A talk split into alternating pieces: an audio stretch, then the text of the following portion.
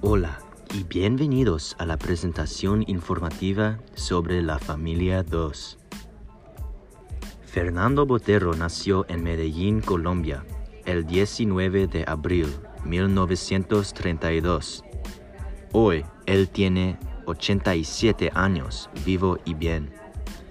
Primero, Botero atiende una escuela de los matadores, donde descubrió que prefiere el arte.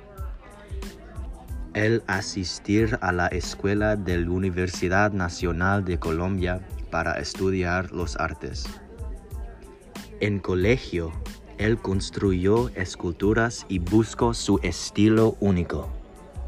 En la pintura que se llama La Familia 2, hay una familia que están muy gorditos. La pintura es del estilo moderno y contemporáneo porque no intenta ser realista. Nadie en la pintura está sonreído. La familia de cuatro parece que están muy serio. Hay dos parientes y dos niños. También hay un perrito feo. En el fondo hay árboles con manzanas que representan las muchas posibilidades de la vida. A la derecha del niño hay tres manzanas que están cayendo. Con eso, Botero ilustra el siempre cambiante etapa de la vida.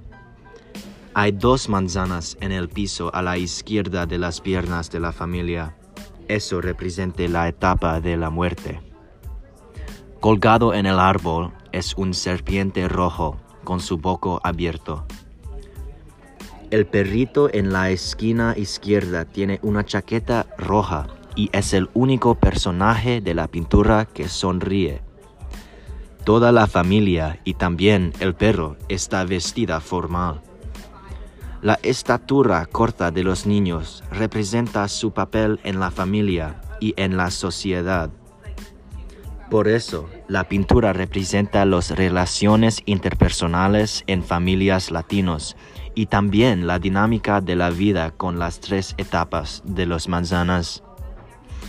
En la familia 2, Botero usó las pinturas de aceite para imitar los colores de la vida.